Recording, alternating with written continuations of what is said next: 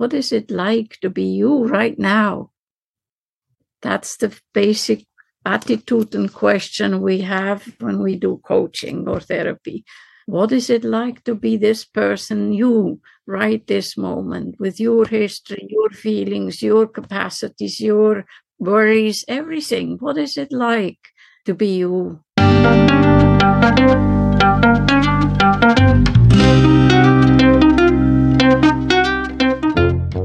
Schön, dass du wieder reinhörst.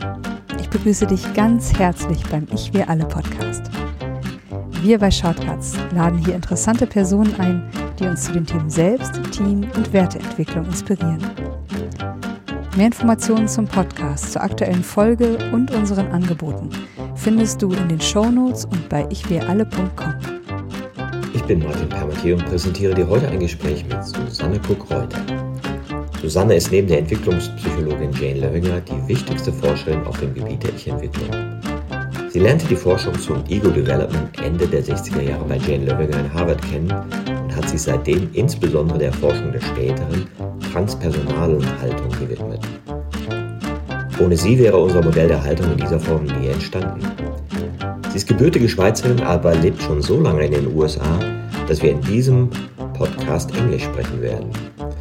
Für mich ist es eine ganz besondere Freude, mich mit Susanne auszutauschen, da ich viel von ihr lernen konnte und ihre vielfältige Weisheit und Einfachheit genieße. Deswegen ist es auch ein sehr langer Podcast geworden. Bevor das Gespräch beginnt, noch der Hinweis zu unserem Netzwerk für Wachstumsgefährtinnen. Auf haltung-erweitern.de findest du unsere Community mit Infos, Tipps, Events, Gruppen und ganz vielen Austauschmöglichkeiten. Wir freuen uns riesig, wenn du dabei bist. Und jetzt wünsche ich dir ganz viel Inspiration und Freude beim Hören. Audio ab.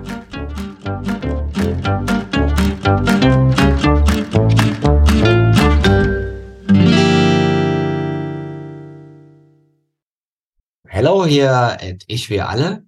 Today we have something new because it's my first podcast in English. And I have a very special guest here, Susanne Kukreuter. Hello, Susanne. Hello. I wish my German was still fluent enough to actually respond in German. It's a pain when you spend, what is it, 46 years in a foreign country and everything you do, I even dream in English. Yes. And I have very few opportunities to practice German. I just lost it. I can no longer just speak. I can, of course, read it, but not speak it. That's interesting because you're a scientist in psychological development. And the model you use, you know, you took it up from Jane Loevinger and became, I guess, the leading scientist after her to develop that model a bit further has to do with language. Yes. And that was the, that I'm still think the only person in our field that is fully aware of the power of language in, in so mm-hmm. many ways. And that was the, the beauty of the finding her model. I was in 68, maybe was it in 68? Now, see, that's now being really old that you suddenly can't remember dates and, and names. Anyway, I took a class at Harvard on developmental theories, and hers was one of them. And I took to it because it was the only one that focused in its test primarily on language. And I was a linguist from the University of Zurich, trained in semantics. So it was natural to me to combine psychology and her approach, looking at how people make sense of their lives. So, how was that experience? You being a linguist and hearing her. So, what clicked in you when you heard about her theory? That it was a, it seemed like a relevant theory. It fit my own. Um, like when you talked earlier about how you became door to you, a portal. Explained things to me in a way that I had not had it explained before. And then I learned how to score the test in the same year. And from then on, the train was off. and I, I really focused for, for so many years just on that theory and how to test it and how to improve it. And I very quickly also, that was just a happenstance of life, I came across responses that did not fit her theory, and I could not be scored with her manuals, their manuals to score a test. You compare what somebody writes to a long list of what others have said, and that's organized. And so then I got curious and started collecting those responses that seemed reasonable, logical, that resonated with my own understanding of life, but that could not be scored with her theory or her manuals. So, did you work closely together with her at that time? Not closely. She always. she really was a tough, and, and many other students said the same. She was tough. She challenged me. She said, "You were, you know, don't I laugh because I never took, I took her very seriously as a scholar, but I didn't take her seriously in her attitude towards me. So at some point she said, don't you call it Loevinger Cook-Greuter, your theory, just call it Cook-Greuter. And I have never listened to that because I really, I, I, stand on her shoulders so completely mm-hmm. that I really wanted to be called Loevinger Cook-Greuter, not just my name. So why did she oppose that? Because she thought there was not what she intended it to be? Or? Well, yes, she didn't want me to do the later stages when I started to ask her, you know, what you think. And eventually, after rejecting it, and I met her at her 80th birthday, for instance, tiny person sitting on a big table where she was really the tiniest. I'm not very big, but she was even smaller. And, and sovereignly leading that conference that meeting. I mean, really was fascinating. But she said, "Your your ideas are in the stratosphere. Uh, we don't even want to bother with them." And when I didn't give up, she said, "Well." Now prove it. If you really think this is something serious, prove it. So I had to go back to school to prove it. Uh, interesting. And how did you prove it? By actually analyzing. By then, I had 4,000 tests by analyzing them, them looking at patterns, by describing the underlying structure of development that that I could see behind the levels, which is something she didn't have. And interestingly enough, Kohlberg, the moral development philosopher, he critiqued her theory and said that's a soft theory. It doesn't have an underlying structure. Mine is a hard theory, a real theory. the two of them were always a little bit odds with each other in that sense, a little bit competitive, I thought. But anyway, I did think I found it with the perspectives, with the growing perspectives. And that is actually what I'm happier about and think is a bigger contribution than just talking about late stages. Late stages came about because it was a curiosity of mine, but it's not something I'm terribly attached to. And why were you curious? Because of yourself, of own experiences? Yes, exactly. And because those responses made sense, her highest stage basically says you have a very integrated self, and it does never take into account that you can let go of the self, that you don't necessarily stay with needing a clear identity, that it's mm. much more fluid, much more in the moment. And that just didn't, I guess, maybe it wasn't in her experience, or she didn't appreciate that kind of exploration. That's interesting because sometimes one says the lower cannot see the higher. Like you can only really understand the stages that you have some reference experiences in maybe not habitual, but you have some references. So you have an idea, I ah, could be like this, but I have it maybe two seconds and some people maybe have it two hours. so that is part of it. That I think that is true of all developmental theories, that it's easier to understand and, and that you've gone through all of it and therefore you have an affinity and compassion for other stages and that earlier stages simply do not understand. I think she was a fantastic scientist. She was excellent talking. She had a very broad perspective on life, could quote Plato, and, you know, she was really well informed, but she was probably late conventional. like many, many scientists. And she was a skeptic, and I actually like that in her. She was skeptical of her own theory, and, and the very last book, she wrote a chapter titled The Completing of a Life Sentence. but it, she meant it seriously. She wanted really to be a social worker, somebody who helps directly. And she ended up being sort of pushed into this role as professor and ego development expert.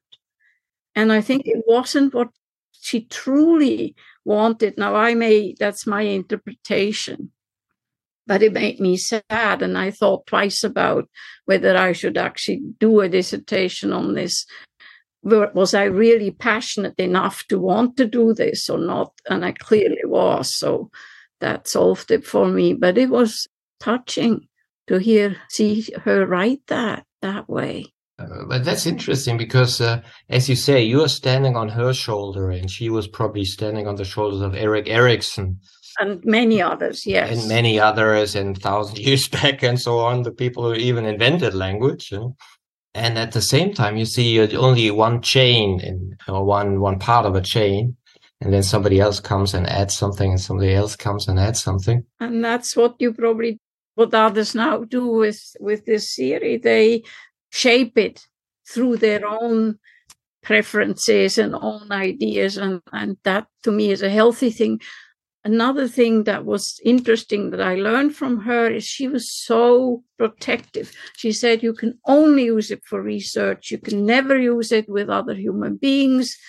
And we use it obviously as a means to support others in their growth and in their self understanding. So I learned that you have to have your theory have children. It has to, life theory has to go out and take new shapes, whether you sometimes agree with it or not. It, it is the nature of good science that it evolves and that new critiques come in and, and all of that. And to try and keep it exactly the way you created it seems to me rather short lived or unhealthy almost. Interesting when you say that because I read her manuals, you know, on how to score, and I thought, well, that maybe maybe true in the 60s and 70s when she wrote it. Well, that is another thing there, of course. But ego development theory too, we now have responses we never had 20 years ago. Exactly. And also I could feel the filter on, or um, I thought I could feel the filter of her own system, of her own biography in the way she explains things. Because I said, yes, that's because it was in your life like this. Yes. That's so for all of us. Yeah, exactly. Exactly. We can't escape who we are. We always filter whatever through who we have already become and who we might become. Yes, and, and thinking about that, you know, you said you started at 68, so hey, you were there when the hippies were coming. So the whole idea of higher states and transpersonal consciousness was much more in the air, probably than when she started in the 50s. Or even earlier, yes, of course.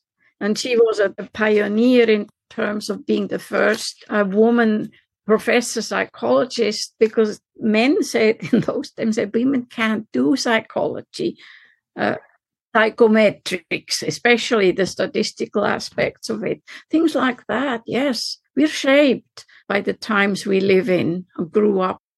And so, did she do the first test with you? Did she test your stage?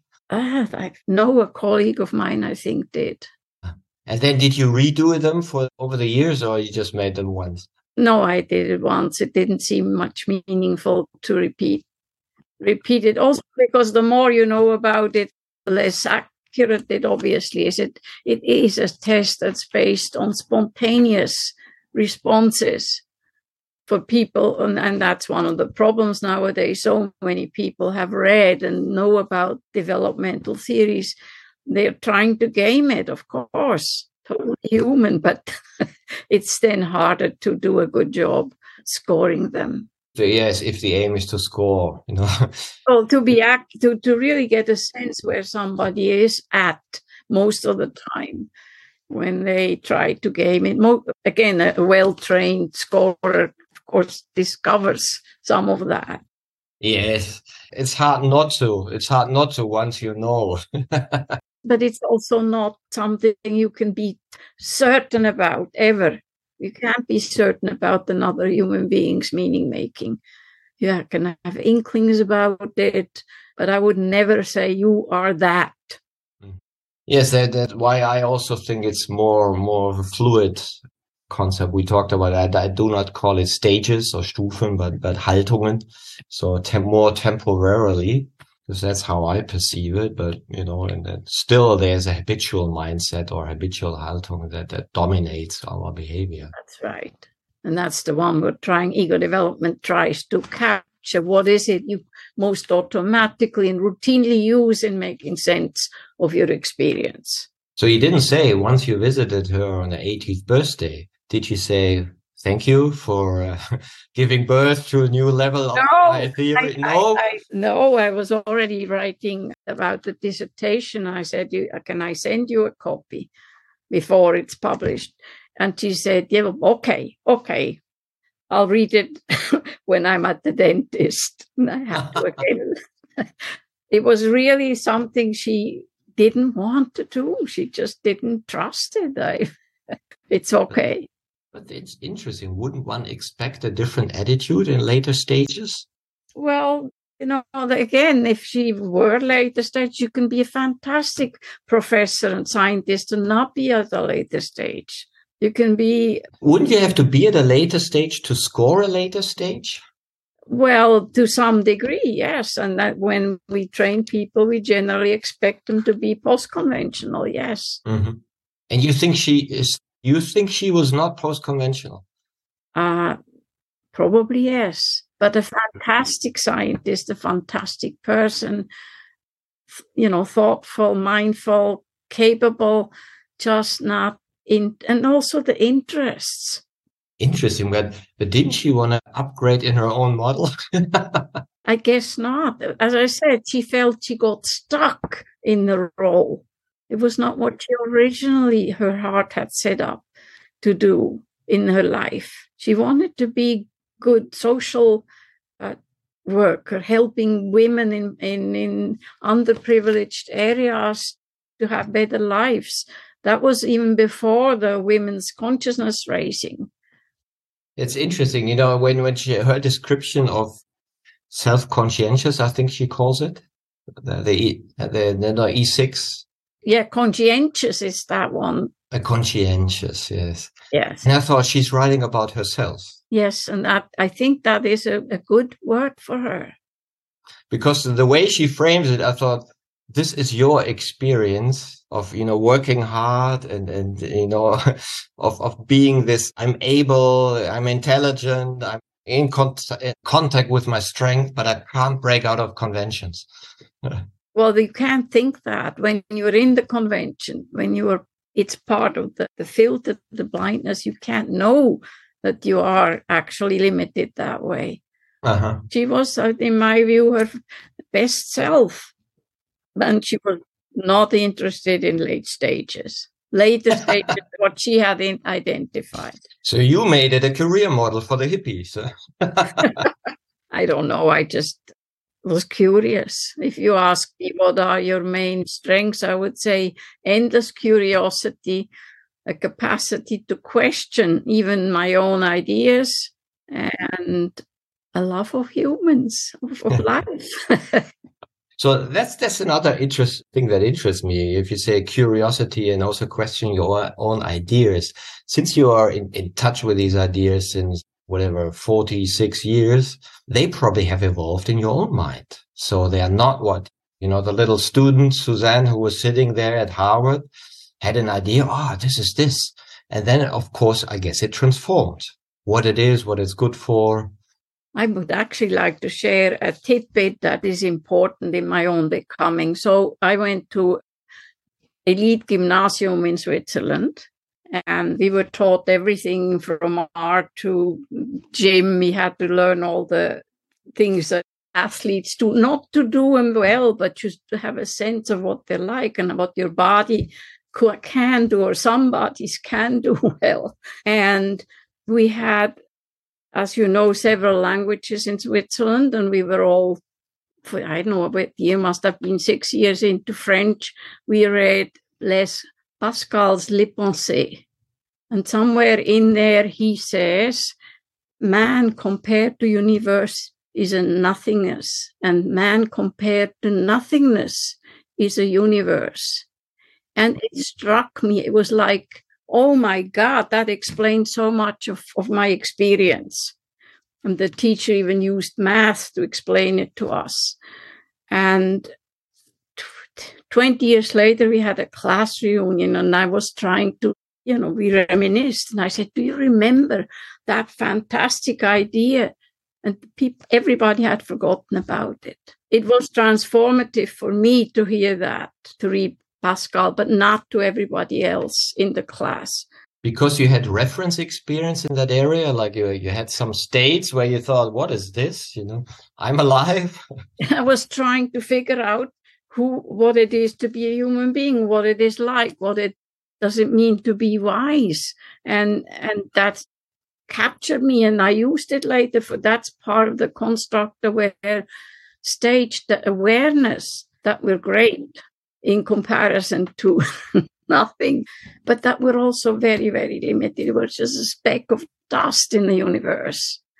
And that is part of what the construct aware person becomes aware of that relativity. Whereas earlier at the stage just before, people are well developed, they strategic, they have long term history awareness, they look into the future, you know, they have a sense of future generation, not just now. But they're also proud of what they have achieved, how much they understand. Good reasons they do understand more than a good, you know, 80% of, of people they meet.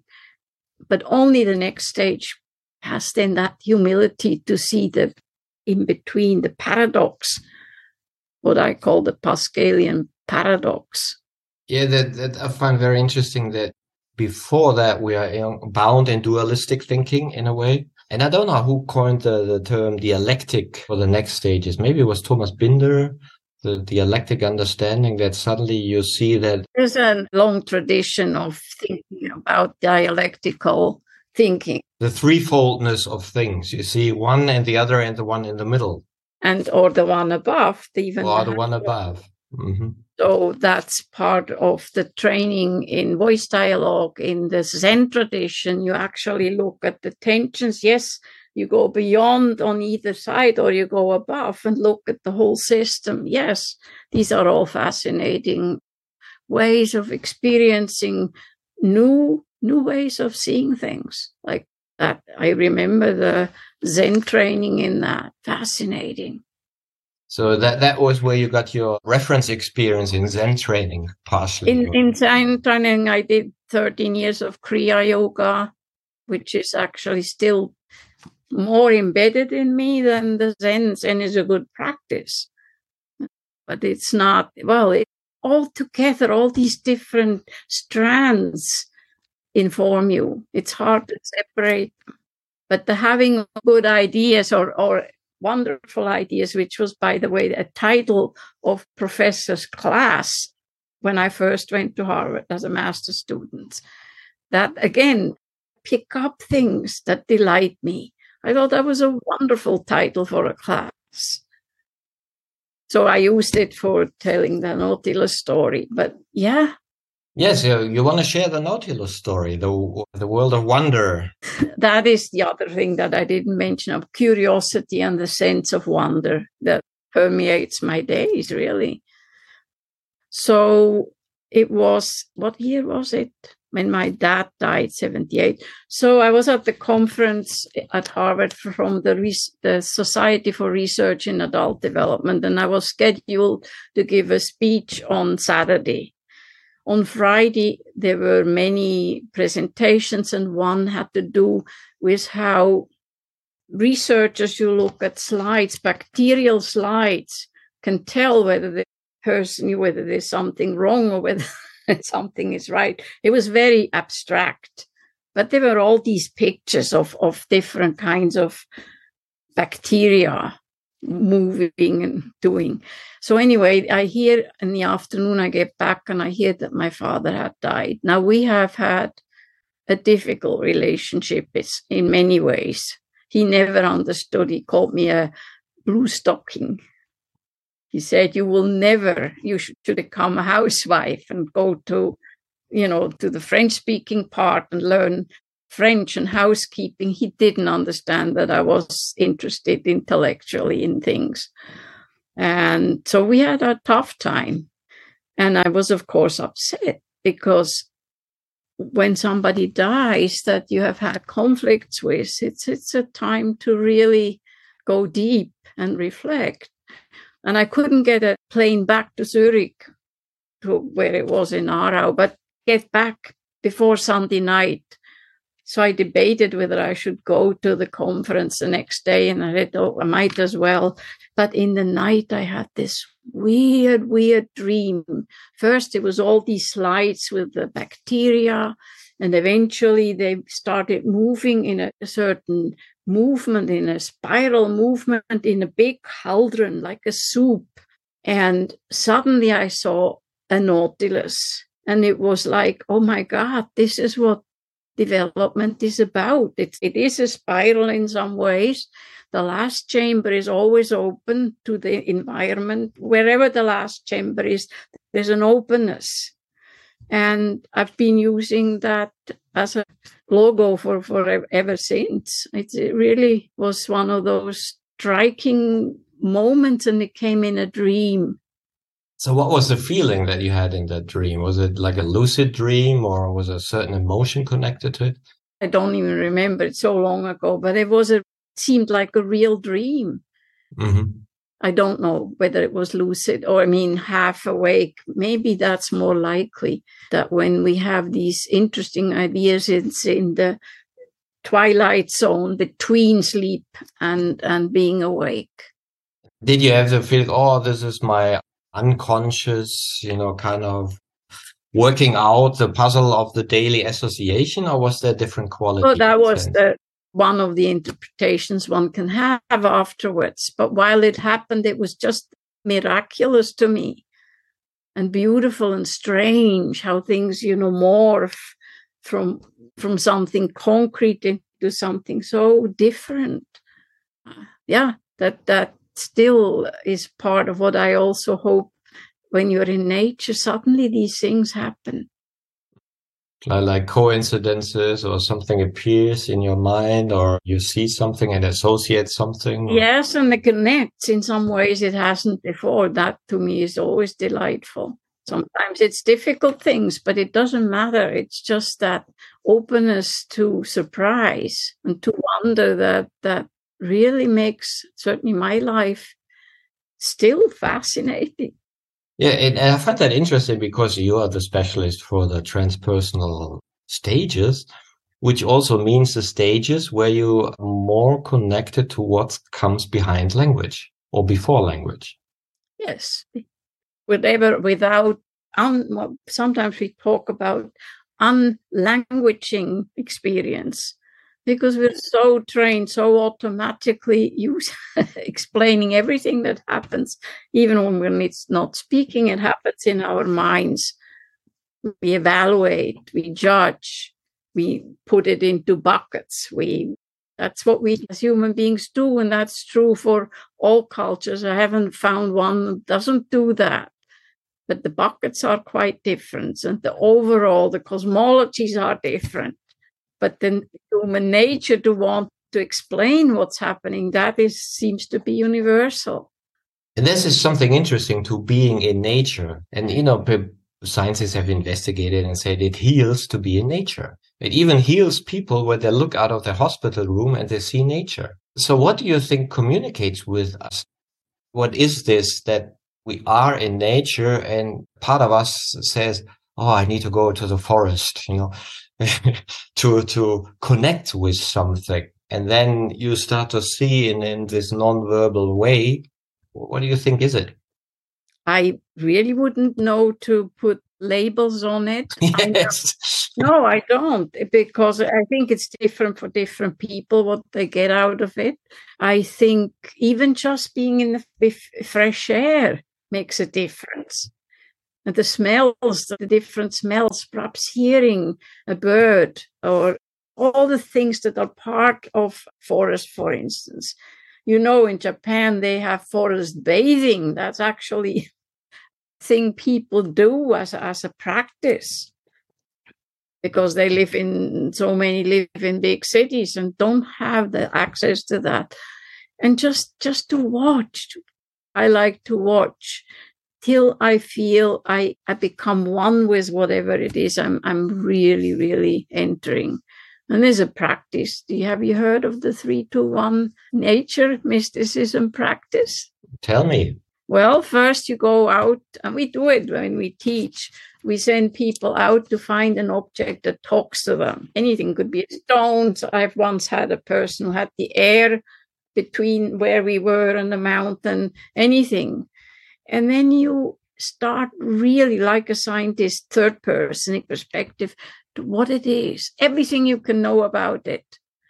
Where who lives with it? Where does it live? Does it have companions nearby? Where is it coming from? What will it be when in a thousand years will it be rock? Or whatever. Everything you can find out. When is it blooming? Who lives in it or under it? Who eats it? Everything you can think of and then the next day you go out and talk to your chosen object becomes no now a thou not an object and you ask it questions about your life and see what it answers you. Interesting. And it, the, the fascinating thing is if you do this, it actually will, you will get answers. And then the third is to become it, to actually, you know, become that tree or that whatever it is you're looking at. And that's interesting that you say that because uh, what comes in my mind is this sensation nature talks. Yes. But without ah. words, of course. yeah. but it but communicates. You know, you look at the flowers and suddenly you realize, oh gosh, they're looking at me. in some ways, and there is research that plants a communicate with each other and that they communicate with us too if we are sensitized to listen and not just miss it as stupid or, you know, nonsense. Right. And and when you look at nature, you like Walt Whitman, you know, leaves of grass, and he said there's no not two leaves of grass that are the same. That is part of the realization as well. Yes, variety, variety, variety, and more and more and more, and that's actually what life is. Yes, many, yeah. Uh, that's what fascinates me about that. Did I tell you that I'm writing a book about animals around Walden Pond with a colleague from Sydney. Mm-hmm. And it is a fable. So it's a developmental fable where each stage is an animal. And this sea otter from Australia comes to Walden Pond. I live five minutes from this pond. So it's very part of my daily, you know, environment. And I'm the resident owl and I invite him to stay and come and meet all these characters around the pond. And I'm drawing the characters. And when I do, that is the, what I'm talking about. You look so carefully at some, usually a photograph, but you do it with such attention and love that eventually every stroke you do with your pencil is like a, a caress of that, whatever you're drawing. And that gives me as much pleasure as the dialogues this colleague and I have, pretending to be the owl and the otter and visiting these characters and interacting with them.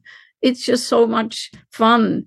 And the theoretical book is, to say the least, not as much fun and joy. I'm sorry to to admit that, but it's true.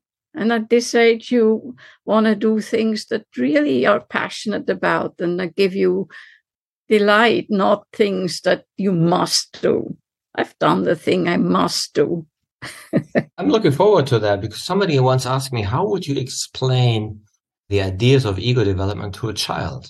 My colleague's daughter is maybe 10 or 11 and she's he's already shared the diplomat chapter with her the bees who are you know. Yeah and she said oh my god i understand why i don't fit because she's already beyond that but the class and the other kids of course are wherever they, where they're supposed to be developmentally.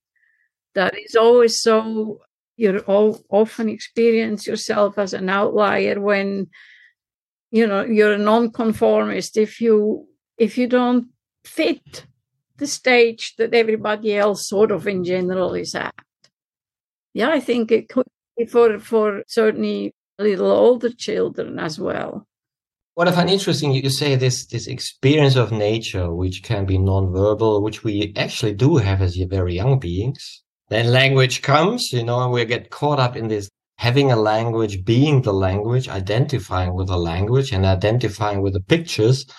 This hypnotic stage of, of language creates in us. And then we somehow deconstruct it a bit or try to deconstruct our hypnotic state of, of uh, trying to grasp the world with language, I guess. Yes. Some people are naturally more capable of, of keeping that childlike wonder, for instance, that doesn't need work, just letting experience come in through all the senses. And certainly our institutions tend to want to abuse us from this early childlike sense of being and make us into reasonable, rational, responsible, whatever adults. And the whole, all the systems are geared towards doing that in, in I guess in Germany, in the US, and Switzerland. That's the goal to have different adults. So I had this this thought experience. If you would have different kinds of humanities and you would put them on different planets. Yeah, so let, let's say you, you take the Homo sapiens 100,000 years ago and you put them on different planets and see what happens. So here on Earth, we somehow constructed what we did, you know, world with growth and everything. And somehow it looks like our external history has to do with our developmental history.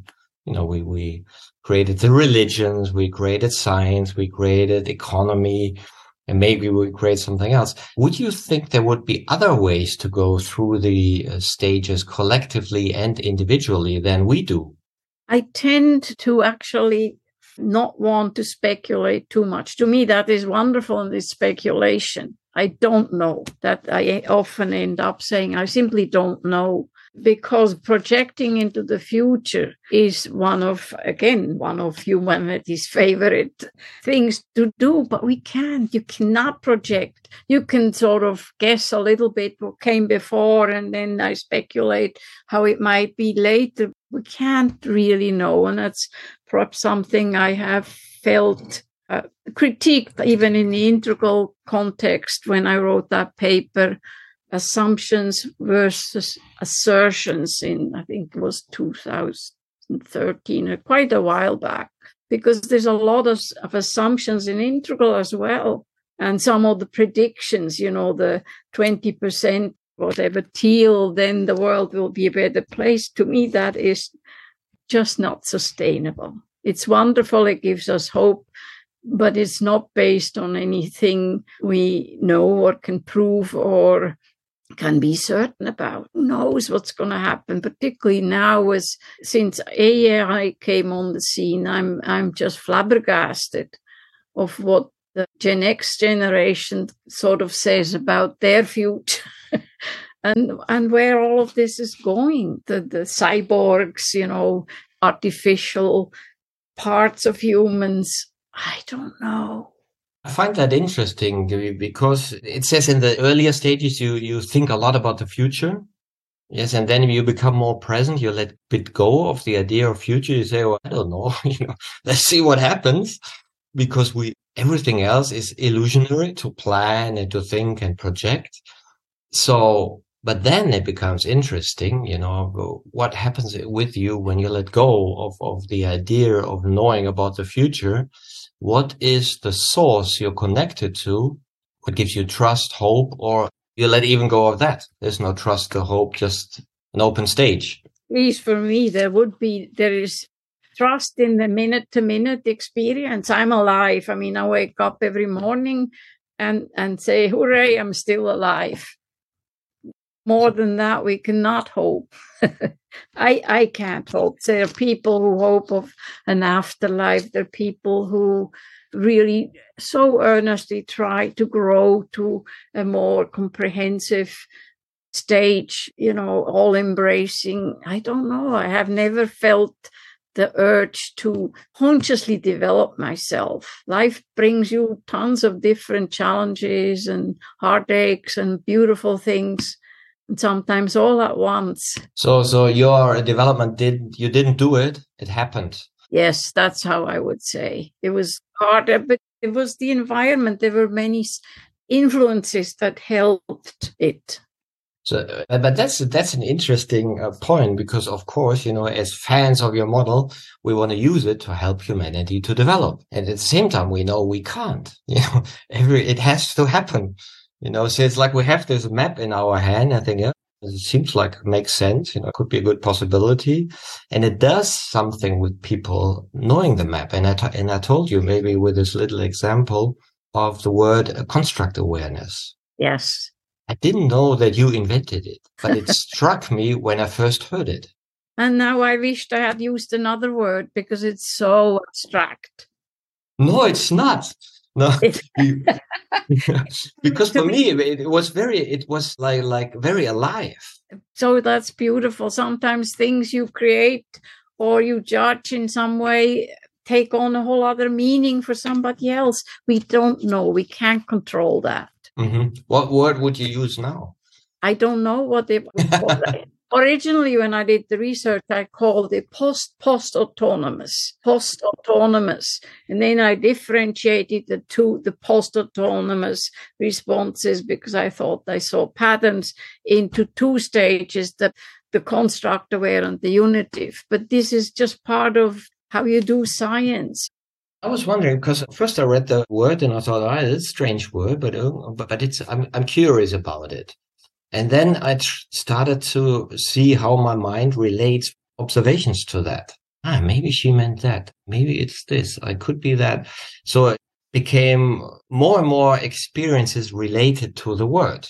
And by knowing the word, the word became a key that is partially what we we also say that the way a person uses language gives me a key gives me an idea of how they make sense of things. What words do they have available to themselves to express what they experience? What can they not even mention or notice?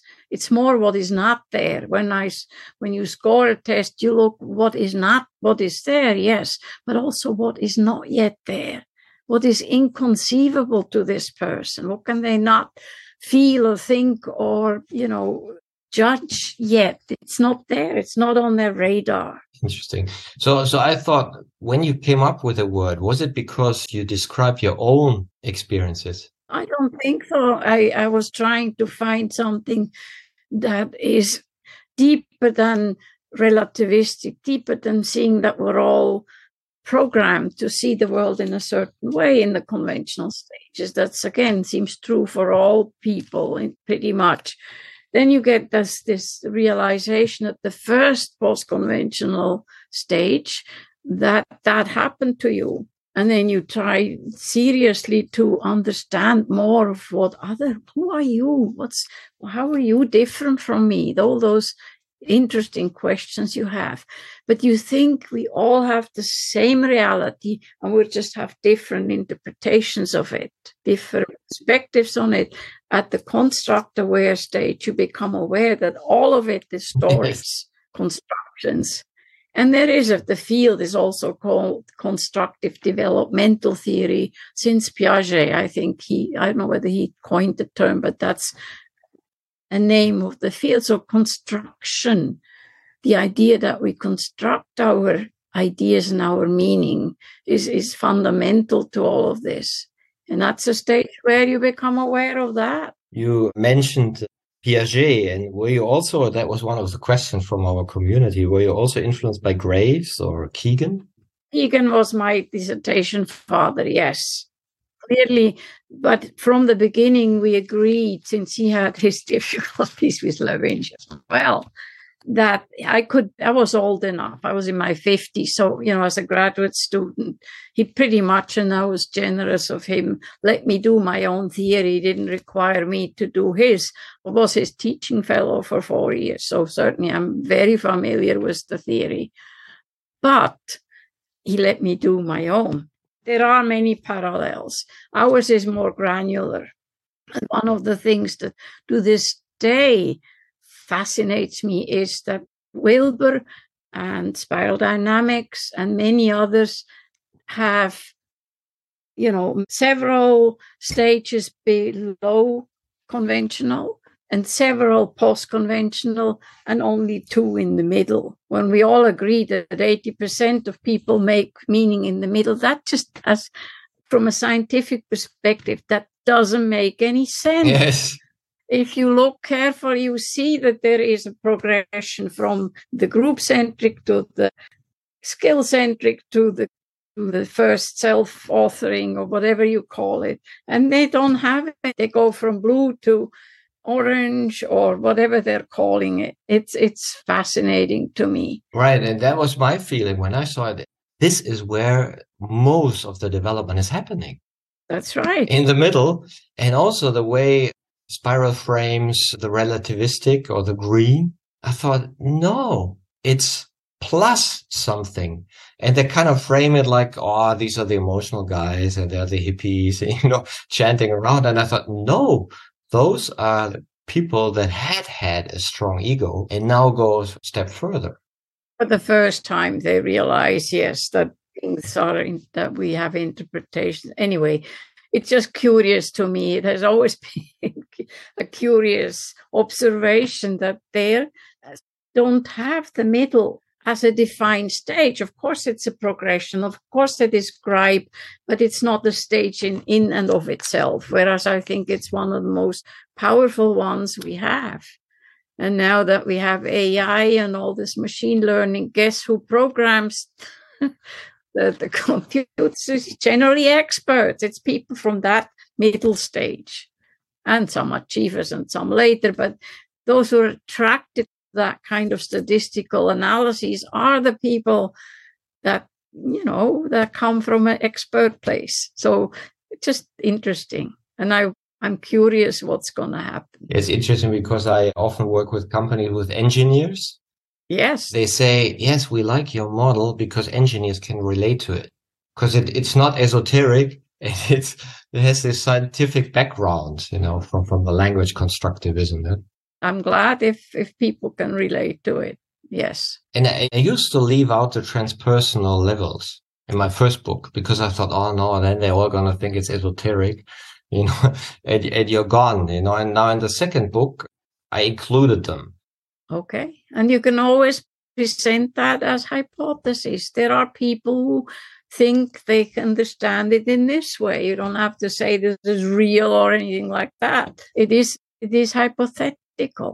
My theory is, and I'm not sure if you agree, but when I talk to people and ask them, do you have this profound experience in your life? Like a moment where you really were there and you were looking through your eyes and you were present and you felt yourself, you felt the outside you somehow knew this is different, you know, I am, you know, some, some, most people have it.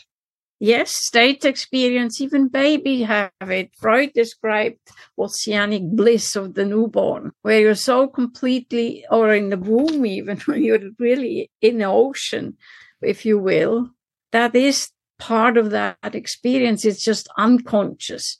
And later on, many people have these moments and it's really moments it's peak experiences and it goes away and as soon as they're trying to explain it they explain it with their current way of making meaning of things. And you can tell the difference. You have to interpret it but at the same time you think it is a transpersonal experience?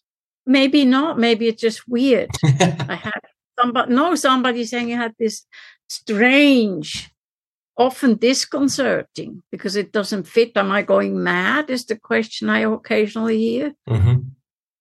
it's so not, you know, it doesn't match anything I know. So there is even a concern about one's own sanity around it.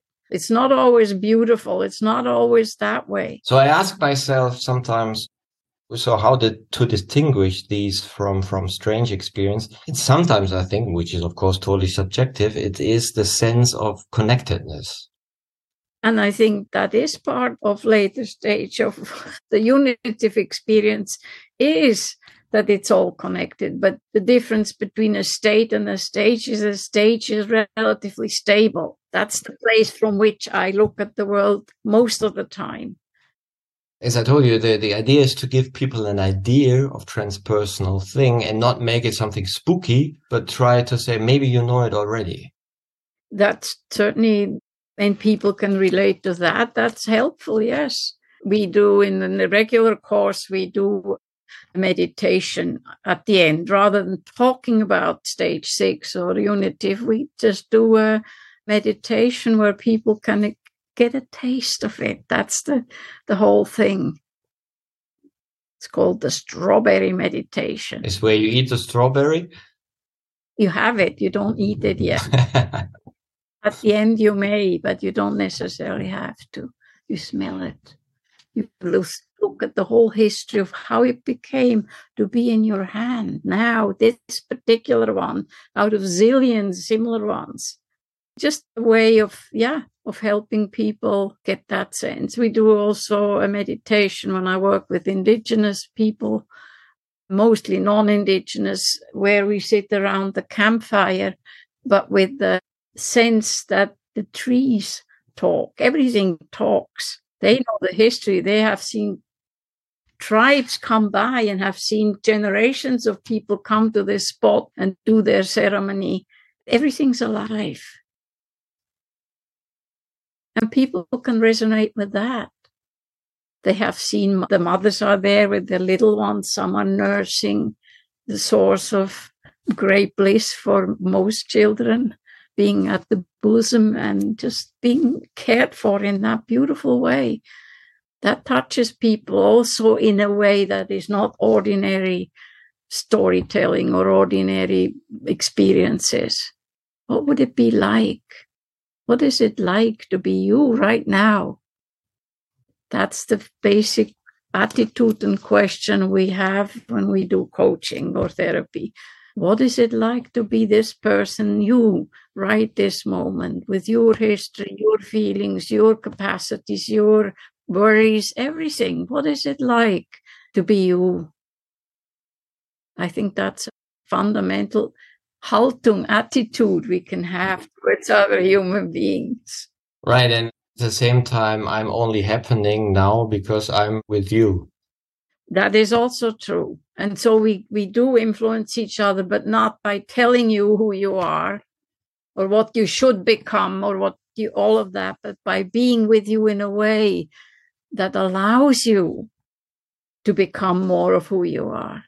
And that has to do with compassion and other values, the kind of calmness that, that I have that then helps the other person be more open, more able to feel themselves actually often. And that's the whole thing. I think you mentioned it about values and the development goals. I do think they're independent, not totally independent, they're connected. To focus on character development is an important thing. Anybody at any stage can be compassionate. It doesn't matter you at what level you're at. It's all for all people. It's good to understand and feel what it means to be compassionate or forgiving or courageous. All of those things are not stage related necessarily. And that I find very, very interesting because, you know, I came from the values. First, you know, I did my, my consultancy uh, a lot about values. And then I realized, then I realized, well, the way people deal with values can vary. And that depends on their mindset. You know, some think a value, that's a moral thing. You have it, you own it, you are it. And you think, well, maybe not, you know. Or maybe you think you do and, and you experience what your behavior shows something else.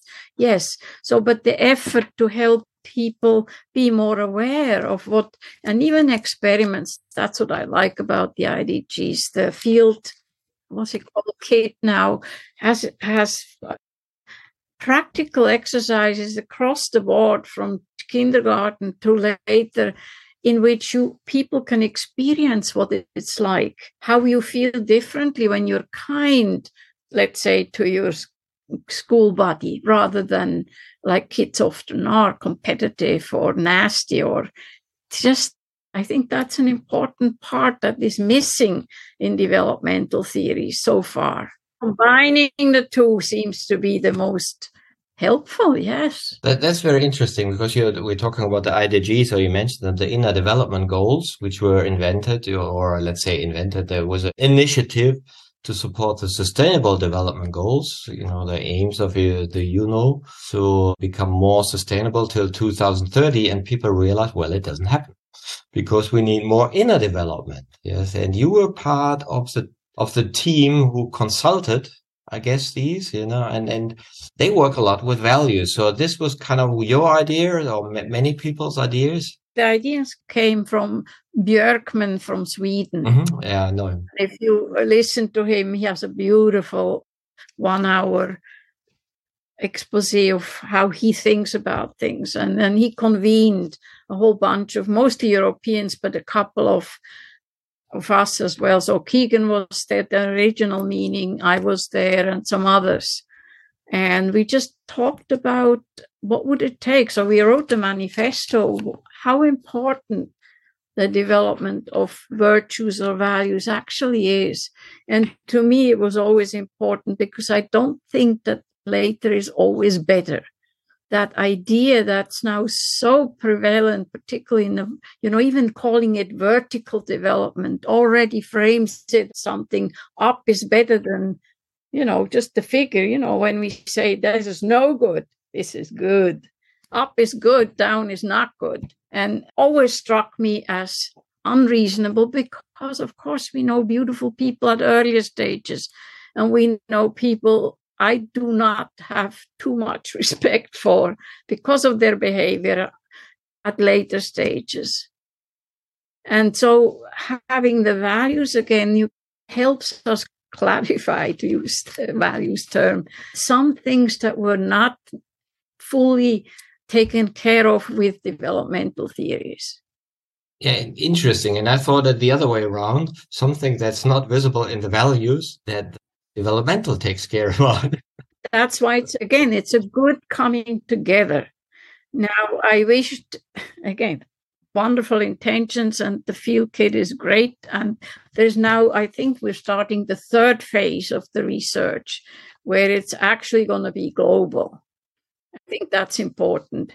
There is the Harvard Oxford Flourishing Project that looks what makes for a satisfying life, a healthy, satisfying, flourishing life. And that, that is totally research based and have tons of really good global data. And so I prefer it a little bit in that sense. That's also some, let's say, critique on ego development. That's the Western stuff, you know, where we can say, oh, we are further than the others. yes, yes, yes. And and at this stage in my life, I don't have, you know, a career. I don't have to do anything I don't want to do, which is beautiful. And so I've decided to work on that, on bridge building between different cultures, to at least expose some people who've never heard an indigenous person talk about how they make sense of, of things. Listen, you know, talk, bring them in and have them talk. Because I think that's the most powerful way to do it. Not me talking about it, but have somebody come in and, and share what it's like to be indigenous in that or the other way. Look, so some people ask me, well, could it be an aim that people mature faster? Let's say we have a good education system, we have loving parents, we guide people wisely through the stages. You know, they learn about words, uh, constructing them, deconstructing them, getting relativity, looking at yourself as a subjective being. And by the end of 20, or let's say when they're 20, they're in contact with transpersonal experiences. So then we have a new world. Yes.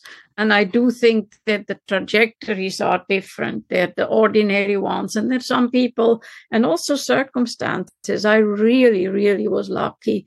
I guess to one today one would say to be gifted in many ways. So when I got lucky and had the right schools and you know the right people helping and the right help when I needed it, so that the trajectory was faster than than most people would have. I think that's true. And the privilege. I mean, I'm so aware of how privileged I was. Could it be an aim for, let's say, looking at your children, the children of your theory, to make that possible for more people, or will it just happen? And we are again at this point, well, we cannot design the future. Uh, no, to expose people to things that seem to make their lives easier and more healthful in any which way. It doesn't just have to be cognitively with ideas. To seems seems one one of the things we as human beings we can do for each other. Not in the sense of saying, well, you're not yet there. I want I I have the need to have you be there. That to me is almost a crime. And there is some of that out there. It, it because it's attached to the ego of the coach or the therapist or the person who brings the ideas to to others. You have to be free of that, I think. Right. It, I find it's kind of kind of a difficult because you know I'm also a map maker. In one of your podcasts, you talked about these people who keep creating maps and uh, models. Well, I have two obviously.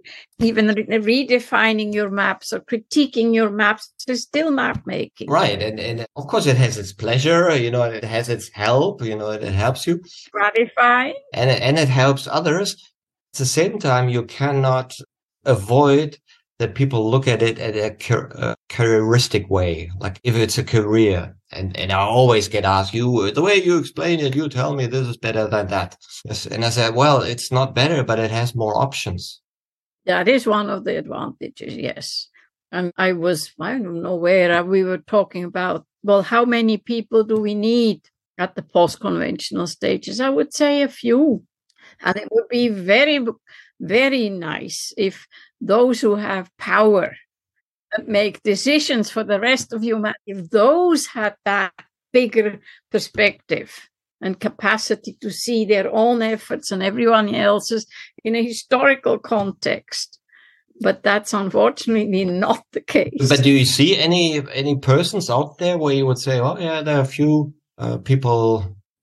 Hints of it, and then again, like I, I initially I thought maybe Obama might be post-conventional, but then the pressures of the office and all the political influences and negotiations, he did several things I don't think are post-conventional. They were fine, like everybody else's life, and especially those are who are under the loop all the time. Everything they do gets analyzed and, and critiqued. It's impossible. Do you think Nelson Mandela was a figure Yes, he was. In some ways, he in Tutu as well. There are people who are exemplars of wise and mature behavior, yes. But I think he had fights with his wife, as far as I, I'm not sure about the history, but certainly, you know, I'm not above uh, having lesser noble aspects of yourself. Does one not have fights at a later stage. I didn't know that. yes, but how you fight, the fights that I heard about were not exactly, of course you do. And that's the difference, how you negotiate differences, how you hold your word, how you hold them. As it's either I'm right or you're right or, or you know, we're wrong, or where it's dialogue is part, conflict is part of being alive. Well, that's also what I'm often asked. You know, when I'm in organization, uh, you meet here and there post-conventional persons, and they say, "Yes, you know, but how do I communicate everything I know to the others?" Sometimes that's the, that's part of the challenge. Is a later stage you can't actually communicate, and you feel alone. I say particularly the construct aware stage is the one where I most often have clients who initially say, I, I think I'm crazy. Nobody understands me. I'm not sure, you know, I'm not sure whether what I'm thinking and feeling is even is sick an outlier. I, I'm confused. And then we make the distinctions between feeling lonely and being able to hold solitude, to keep yourself intact, even when the rest of the world does not appreciate who you are or how you are or doesn't understand you. It's hard. It can be hard to feel uh, nobody in my environment understands me. Truly, you know, because we all, I think the English proverb is, want to be birds of a feather flock together. Mm-hmm and this this being connected you know we had it a few times you know connected to what? Since of course you realize i'm completely alone within my own consciousness. There's nobody nobody in there except me. In, there.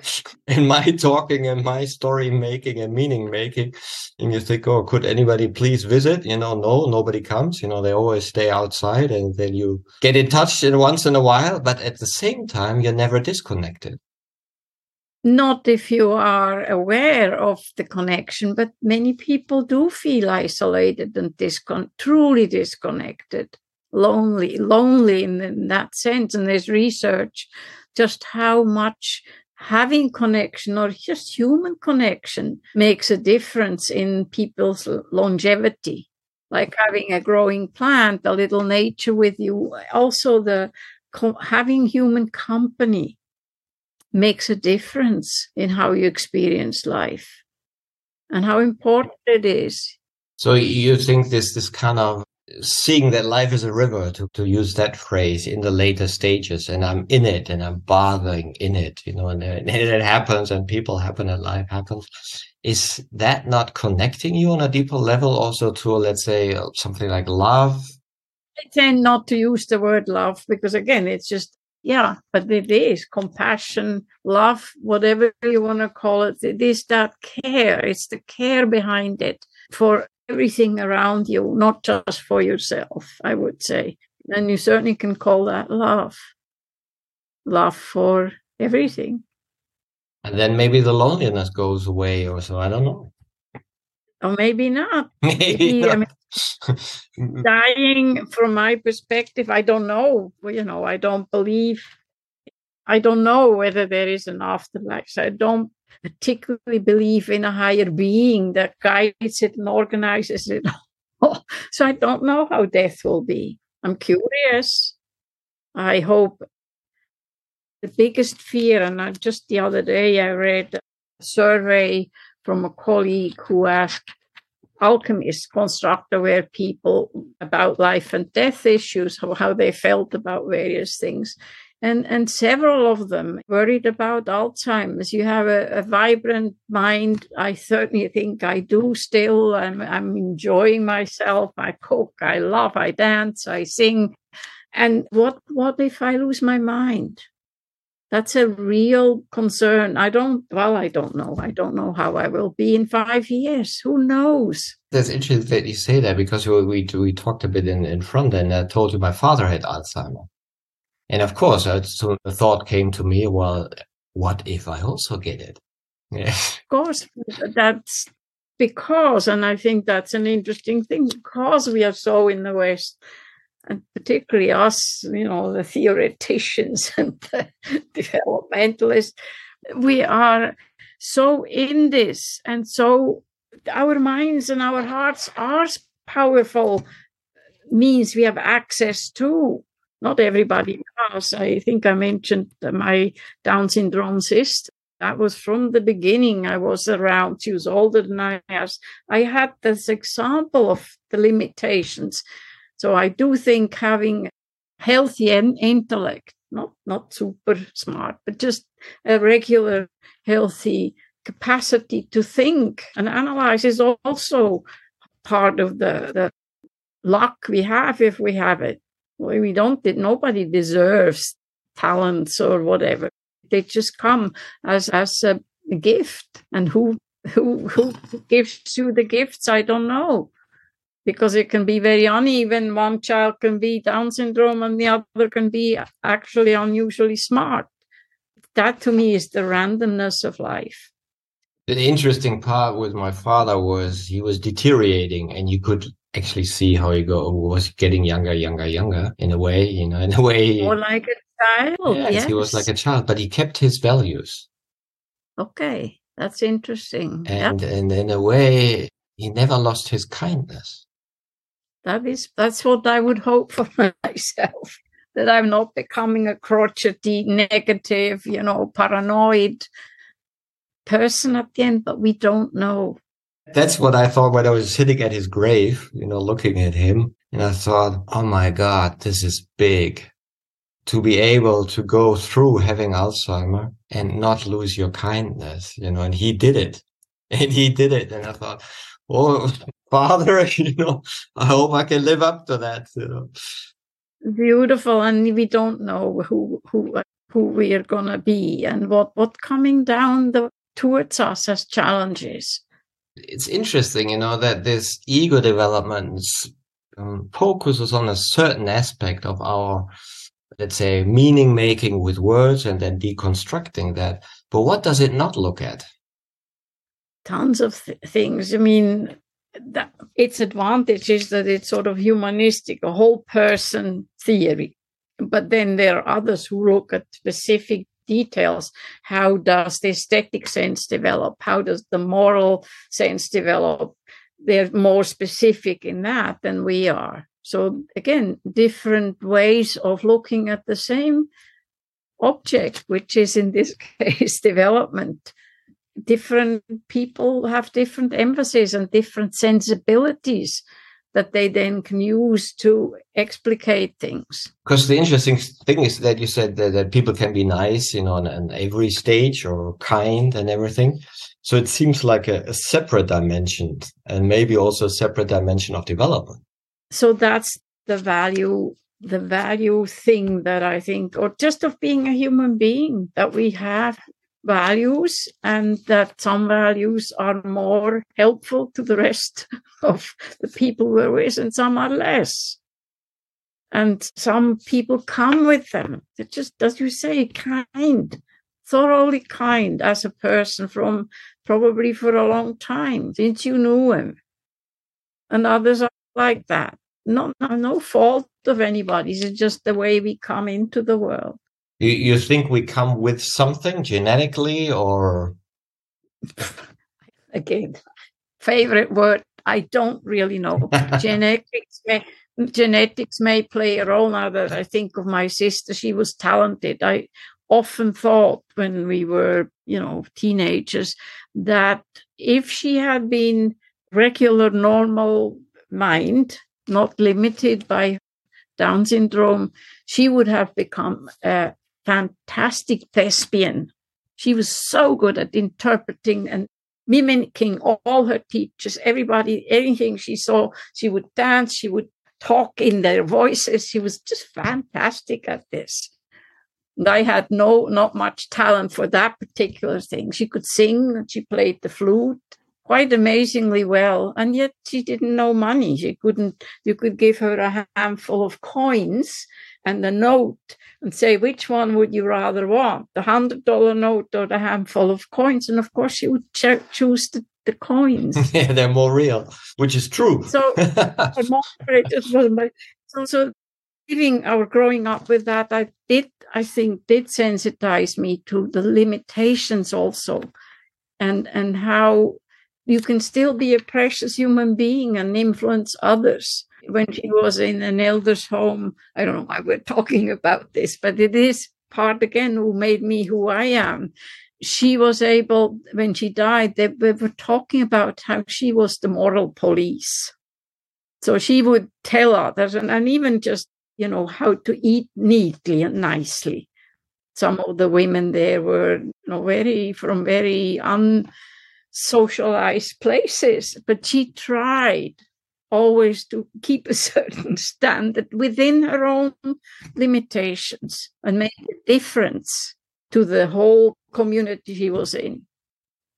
I, I teasingly say police because that's probably part of strengths and limits as well. That she really she got upset when people fought or when they had bad manners or things like that. It really bothered her.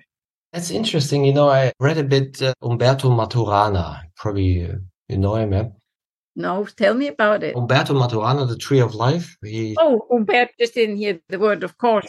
So he says, uh, and I like that picture, uh, that the words are a, a reaction to our feelings. So basically, we're beings that feel first, and then we have some kind of uh, changes of relationship in the outside that we experience that leads to disbalances within ourselves and to our meaning making. And then we use words to balance these feelings. So we, we get a sense of, oh yeah, that makes sense. So words are a reaction to feelings. Experience, I would say, yes. Not necessarily feelings, can be sensations, can be, I mean, the, the range of things, feelings is relatively narrow word. Yes, probably something that, that triggers some response, but also in our nervous system, pain, uh, joy, relating to your sister who responded to this quite quite frankly or quite openly you know she had to say no no it has to be different you know and and so the feeling comes first and also that or let's say the experiences come first and they are also the ones that lead to further development because if you experience things that do not make sense in your regular meaning making then you change your meaning making if you can, but we you know, are all used to also ignore things that don't fit our current mindset. We are able to do it horizontally. We add something to the explanation we already have, but we're not necessarily transformed by this experience that doesn't fit. I would say more often than not, we accommodate horizontally or laterally, but we don't necessarily grow every time some information or some sensation or some feeling comes in we don't understand. And so often we just ignore it. We just put it under the rug because we can't, we don't want to deal with it too hard. It's too painful.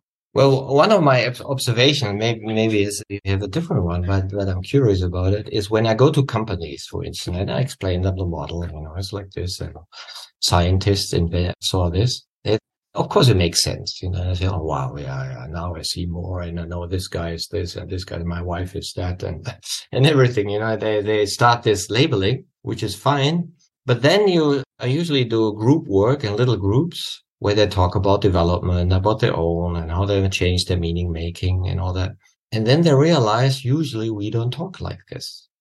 This is a different way of opening up and a different reference experience and the room of discussabilities, Besprechbarkeiten in German, you know, is it gets bigger. Gets and bigger. That's part of yes, and that's part of the offering we can have if we have a sense or an awareness, like let's say the developmental theories, if we can help others experience themselves in a new way. Not talking about the theory, you know, about which which I which we call aboutism. You can learn anything complex from a stage four perspective. That's just because that's what we can do.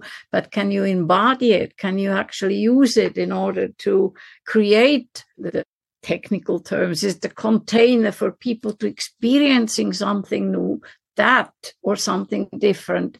That is gives a good chance for people to say, Oh, how beautiful I can see myself in a new way. I can see my wife in a new way. And then we get into all the trouble about assessing your dear ones. the others. What about the others? well, that's that's yes. And that's still when you see yourself, and that's a beautiful thing about indigenous understanding, that there is no others the whole idea of others and othering is, is part of the problem. There are no others. But we do, and, and human beings, again, we all do that. Because they, they exist in your head and you make them what you think they are. But they are not, they're, they are autonomous. that is right. And, and that's human. That is not the only thing we can do is become again aware when we do this. And it's also true that when you, and that's true for me and for you probably too, when you learn a new theory, it's like a child who gets a hammer, everything becomes a nail. Yes. You apply it, you over apply it. Yes, yes, I can see that. And at the same time, it's fun to see everything as a nail. and it is. And then you have to learn not to do that as well, to know when to apply it and when it is not. Right, right. And at the same time, I can see that. And let's let's go back to having these experiences and relating them. When you say the strawberry experience, where you say, okay, really, you know, the the Jon Kabat-Zinn think takes the raisin, you know, and you could do one thing, just eat the strawberry in a very conscious way and be very attentive, or you say you relate it to a model and you relate the experience to a model. You know, what you now experience is a later stage. Yes. And then it becomes something different because a stage, but again, a state. A stage, stage yes, yes, yes, experience, mm-hmm. yes. So it's the same. Let's say when I go to a company and I say, "This is the model," and now we're going to talk a bit, and you see the way we talk is in a different state, and you can have more of that, you know, and it's just available. You can take the door. As I say, you have to be a little careful because mushrooms help people get to these unusual experiences where this, the separation between self and the rest of the world disappears. But some of these are horrid. I've had many reports of really, really tough experiences that way. What if you can put it back together at the end? You have to allow yourself to be deconstructed for a few hours and then you say, okay. So the recommendation, of course, is you never do it with, with, un, with alone and you always have a guide or somebody who actually knows what can happen so that they can support you if things go wrong. Actually, I, I've never met somebody who regretted that experience. Uh, I have met people who've had a horrendous time. Yes, but and did they regret it? they don't in the long run. But they're also only people that I know are post conventional, have the were in the resources and the resources outside to make sense of it. I would, you know, just delicate thing that now is a new fad, certainly in the United States, I think in some of the European countries as well to have. It, it's like another consumerism thing. well, yes, yes, and no, you know, and, and I think it has to do with reference experiences. And I, and I think for some people to be in this transpersonal state and, and be in nature and, and experience yourself in nature, you know, in, in such an open state and, and, and see, oh, this is also possible in the world of consciousness. This can also be an experience of being a human. And it gets me in touch with myself, with my partial personalities. I can see my emotions and I can see lots of things. It changes your perspective and, and can open doors. It can. Ideally, it mm-hmm. can. I'm just saying I, I would be cautious to do it in safe and experienced environment, not just because it's available now more broadly. Did you try?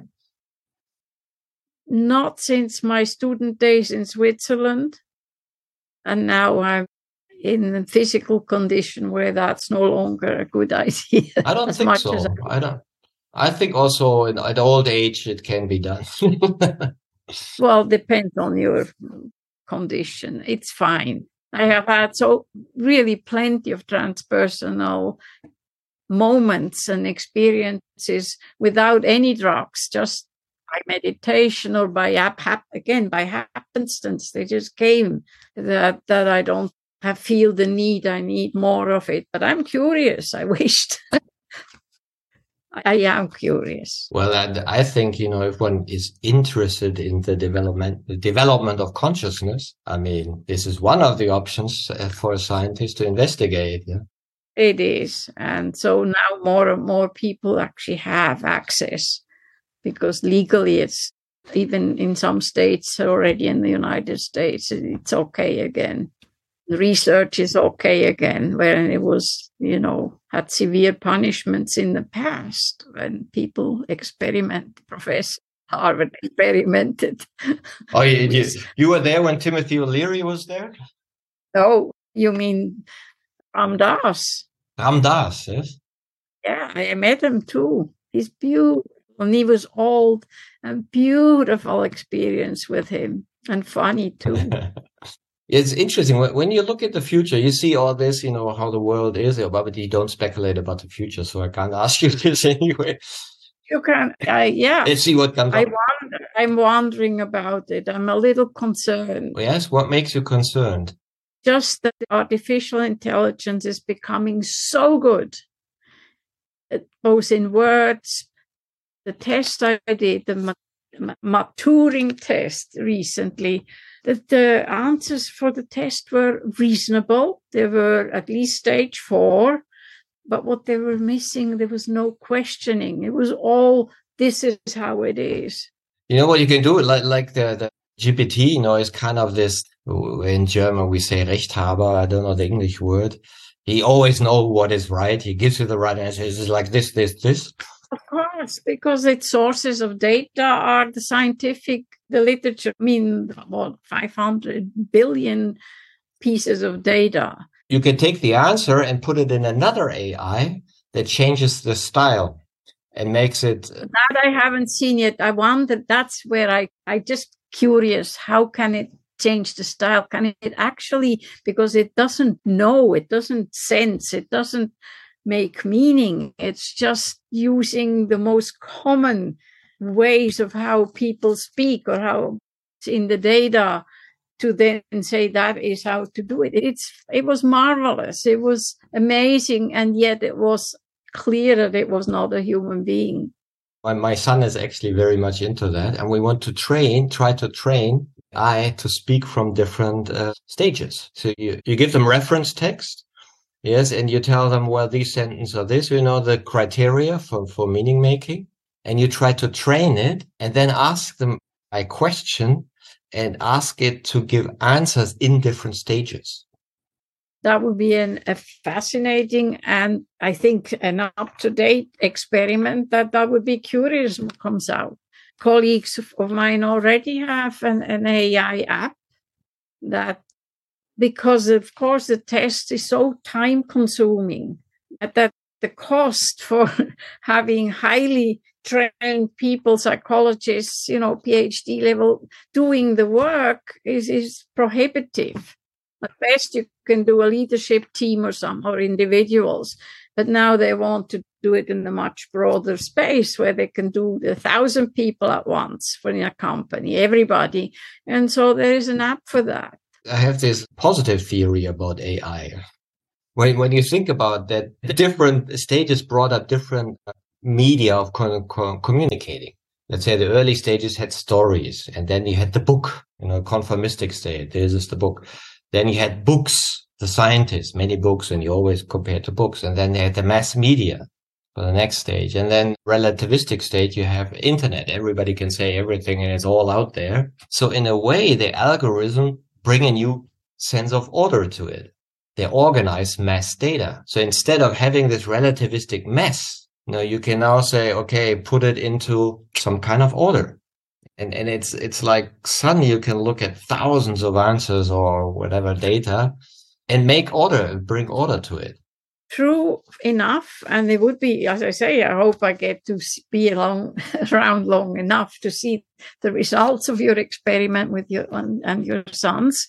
Um, but my concern is also just the availability of data. That, well, I guess you could go much broader. You could read all the spiritual literature and feed that into the computer. But then I'm not sure you would measure ego development. You would probably measure something else maybe you're more interested. I mean, you said it repeatedly in consciousness. I, I still read and the debates around what is consciousness. Is it just a matter of brain structures? Is it all in the brain or is there something else? What is it? I did send you this little talk from Alan Wallace, the Buddhist. Uh, I like that very much those things where I say we can't really know. We can be touched by it. We, be, we can even be inspired by it or transformed occasionally when you get, but we don't know what it is. I don't think it's just the brain. No. Really, truly don't. I think there's more to being a human being than just all the chemical processes and synapses firing in areas, you know. That to me seems what is the word I'm looking for?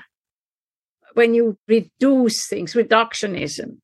Well, we, we talked about it earlier a bit that looking at your own eye, you know, your story, it is this hypnotic space of memories, of emotions, of past, of, of meaning making. And it's not even yours. And it changes.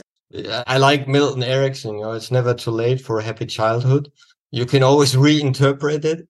Yes. And then that's part of what you do in therapy or in coaching to, to reinterpret, to restore, if you want, new narrative about about what happened rather than being stuck in a negative old one. Right. So you have this body, you know, which ages and then goes away. And then you have your, your mind or your consciousness, which is kind of this morphosis that changes all the time, you know, and then you think it's me and then you think, no, it's not me, you know, it's happening. You know?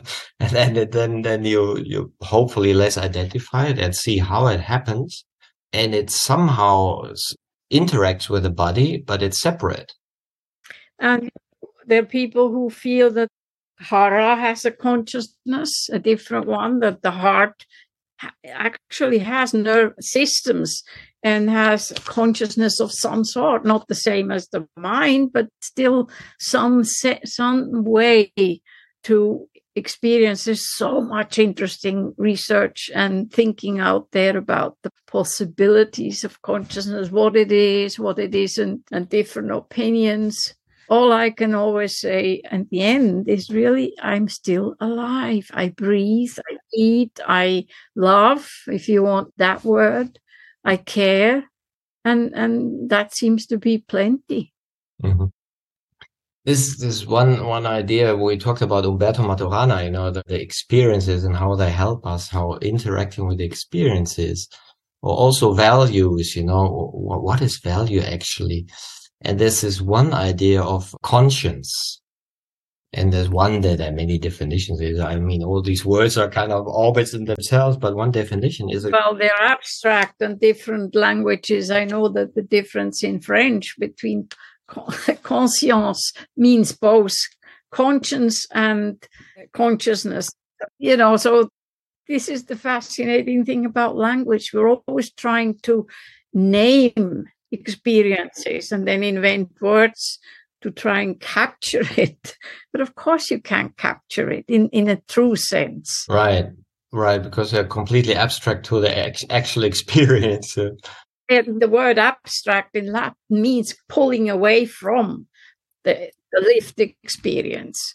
As soon as it's abstracted, it's no longer the variety, immediacy of real in real experience, day to day, moment to moment experience. So, so one person framed it, you know, how do we develop or how does it actually happen? And he said, yeah, well, usually we experience contradictory emotions one after the other. We're kind of in our role bound identities, partial identities. You know, I might say this and feel this and an hour later something else. And then that moment when I feel it at the same time. And again, to be able to feel it at the same time takes a certain level of recognition of cognitive, probably of, of cognitive capacity, because many people don't realize when they have conflicting emotions. To be able to hold ambivalence and say, yes, I'm this and that. Right now, I feel both is, is a later stage capacity. One theory is that the conscience makes you feel it. Others say the other way. Yes. so these are areas that human beings, philosophers, psychologists, whoever are still fascinated with. Scientists who are pure, you know, materialistic scientists. We're going out there to find eh, are there human beings on other planets? Or sentient beings, we wouldn't not I don't mean humans, is, is there other consciousness out there? that we could relate to. That, that's endless curiosity. So, is there, when you look at your life as a scientist, are there open ends, or you think, yeah, I did my part and it's all fine, or they're all open, everything's. that's the thing, and and I guess I'm I'm at ease with that because it's the momentary sense of being alive that seems to matter more to me. I also accepted that I will not have fixed the world when I'm gone. well, certainly not. That that would be such a hubristic hubris. Was that how do you say that English? Hybris. Hybris. Hybris. Yeah. Hubris. Yeah. Kind of idea. At best, I think we can sow some seeds and hope that they fall, some of them, not all of them, but some of them fall on fertile ground and grow and develop into something else. But that's about the best we can do, can we? Yes. So your seeds fell in my brain on a certain ground. I hope it was, it's a flourishing one. So I thank you for that, and uh, it's it's very very interesting to experience that that I got so much from you, and I never met you before. You know, at the same time, you're part of my inner processes with your ideas. You know, and and I so that goes on. I learn the most when I'm in dialogue and being challenged, or even listening to my own thinking and saying, "Oh, I mean to say it that way," or "Oh, that's an interesting way how that came out." it's just it's the interaction that seems more viable to me than than but that can be a personality feature too. Actually i talked with some people today and we were talking we, we started this initiative in germany called emergizer you know from energizer to emerge know, to see how can we foster the idea that something can emerge. So these are all people who are into vertical development so into ego development and they all kind of say yes so we cannot really do it but we want to do something. Want to give it space and room but at the same time we want to not achievers so, so it's kind of this conflict. And, and then we talked about so what would be an ideal scenario? And we came up with the idea and maybe it's something where you can reflect on. One is of course to get that the maps are known that you bring the ideas out so so they're known because they do something with your mind. Once you understand oh yeah there's some kind of development possible it makes you look at yourself differently. But to really bring it into imagination you need people to talk about it. And so the different forms there are practices like Bohmian dialogue that I found when, when we did it actually helpful how do we listen? What do we notice? What do we not notice? Can you do it, you know, in a circle and now you turn all people around so we can't actually see each other? What happens when we dialogue? There's all kinds of interesting ways you can actually help people become aware of how they tend to interpret whatever is happening and what triggers them and what doesn't trigger them. And, you know, that's all part of the self discovery and it's emergent because it's not you can't predict in beforehand what's going to happen if you have a, a good there's many ways you can practice that. When we have people who say oh i'm interested in ego development what would you recommend them? First of all take a test. Read read the, the papers out there freely to just download. And then if you're really interested get together with others to discuss it, what you experience. And if you're really serious, come to a workshop that goes really a deep dive, what we call a deep dive, that both makes you understand yourself and others in a more subtle way. Not just, you know, you're that or you're that, you're green or you're red, kind of pigeonholing of people. And how to then optimally interact with people at other levels that we all have to interact with all the time without, you know, by really understanding where they're coming from. So you can speak, if you will, their language, their way of approaching life so that there's some resonance, not coming from a cathedral or up, you know, or a pulpit and saying, this is what you have to do, not that kind of thing It reminds me of Barbara Küchler. You know her, also from Switzerland, who also writes books about this. And I had a podcast with her. And she said very something very charming, which I like to quote. She said, "Well, before you know, when, when I was at earlier stages, I thought the world was full of idiots, now, and then they all disappeared." again, the construct aware stage is also the first that doesn't take itself so seriously. You can laugh, cosmic laughter. Just say, look what fools we are. Yes, uh, you made this really nice YouTube video on fooling. Yeah. yes. So th- that's part of of the lightness as well of being. Just yeah. And I always like it, of course, etymologically. Delight, enlightenment, lightness, they're all related.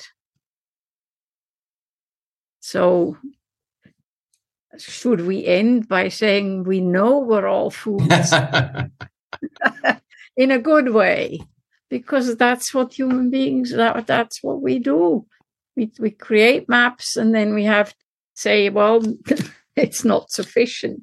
And then we can laugh at our own, what we call shenanigans in English, our own attempts at nailing down reality and name it. And this is it. This is what it is. And just a hopeless cause. And you can either be upset by it or start smiling at human folly. I sometimes think, you know, if we are not optimistic, who can be optimistic? I'm saying I'm not an optimist, but I'm also not a pessimist. I'm a realist, I would say. Uh, on a realistic perspective, would you would you have expected so many wonders in your life? I don't know. I mean, what different people? I seem to have more wonders than some people, and they I don't know what to describe that to. Again, a gift from somewhere, the happenstance, the luck of one's birth, and you know, upbringing, formation. I don't know. Or you also mentioned something else, grace. Huh? Yes, grace is a good word for that. So that's where I'm hoping to be able to draw from the grace I've already received. And I definitely need, like everybody else, need as much of it as we can to live a meaningful life. So thank you, Susanne, for this wonderful exchange and these gifts of your experience. I was, was uh, very insightful and also to hear about your way because I, I have never heard that, you know, how you came to that. And it was very revealing. Thank you for your openness. Thank you for dialoguing with me and making me reflect hmm. on some of those questions. Yes, and I, I, keep you on track on our research on GPT, you know, and maybe, maybe, it, you know, let's see. let's see, and be cautious. Not everything that brilliant and novel is actually a good thing. How do you know? Uh, how do you know? Well, but by the consequences. If there are unforeseen consequences, which is often what happens when you have good intentions. And then later on, you realize the downsides of whatever you try to create. Yes, it's human nature. We want to know. We want to experiment. Do you see any, any downsides of your research that you say, "Oh, that also had consequences I didn't see"? Uh, people misusing it or simplifying it to the degree where it's actually no longer right, or using it to pigeonhole others. To you know, say you're that, you're that, and then that's it. I don't want to hear anymore. I know who you are. That that that's a danger with all the developmental theories that they're being misused. But that's true with everything human beings do. We we can make something good or something not so good out of it. You know how so much of the developmental theories does not look beautiful and not the good. It only looks the mind objective. How can we measure these things? That's that's uh, a limitation. And IDGs now bring the good in, and I think the aesthetic is another aspect that is not often enough taken into account the aesthetic human experience. when it turns to into an ecstatic human experience. okay. Let's say goodbye. Thanks a lot, Susanne.